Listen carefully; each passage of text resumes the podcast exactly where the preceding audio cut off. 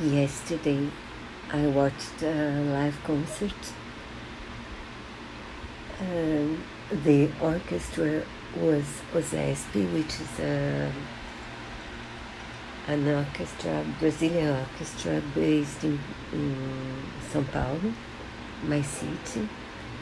And the concert was transmitted live, but you can still watch it if you want. They played many soundtracks I love soundtracks from Nino Rota, Morricone, John Williams, um, Hans Zimmer, and also they played music from games, music I didn't, I hadn't listened before, but I did like as well. So I do recommend you watch it. It was amazing.